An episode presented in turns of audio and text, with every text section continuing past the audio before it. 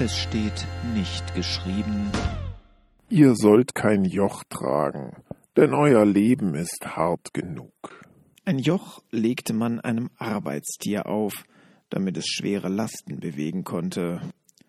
Da ein Ochse kein Interesse an einem gepflügten Feld hat und so ein Joch schwer und hart ist, findet man das Bild vom auferlegten Joch häufig in der Bibel, wenn es darum ging, dass beispielsweise ein besiegtes Volk für das Siegervolk Dienste ableisten oder ihm hohe Tribute zahlen musste.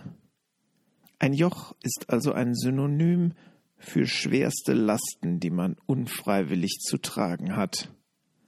So etwas kann der liebe Jesus uns nicht zumuten, oder er möchte uns das Leben leichter machen, nicht noch etwas auferlegen, sagen sich manche und lehnen Dienste in der Gemeinde ab. Wer selbst schon schwer genug zu tragen hat, braucht nicht noch ein Joch. Doch Jesus sagt etwas ganz anderes und stellt dabei das gewohnte Bild vom Joch auf den Kopf. Mein Joch ist sanft und meine Last ist leicht. Matthäus 11, Vers 30. Das erscheint verrückt. Es ist doch das Wesen einer Last, schwer zu sein, und ein Joch ist hart und unbequem.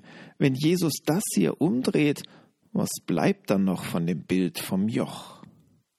Es bleibt, dass man nicht den eigenen Karren zieht.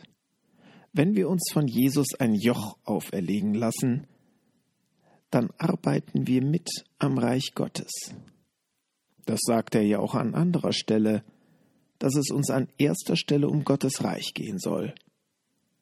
Für Gebet, Bibellesen und Gemeindedienste sollen wir nicht nur die Zeit nehmen, die nach unserem eigenen Kram eben noch übrig bleibt. Wenn wir die Prioritäten richtig herumsetzen, spüren wir, dass es keine Mühe ist, dieses Joch zu ziehen. So verspricht es Jesus. Und wer abends müde stöhnt, und jetzt auch noch in die Gemeinde? Hat Jesu Einladung noch nicht verstanden.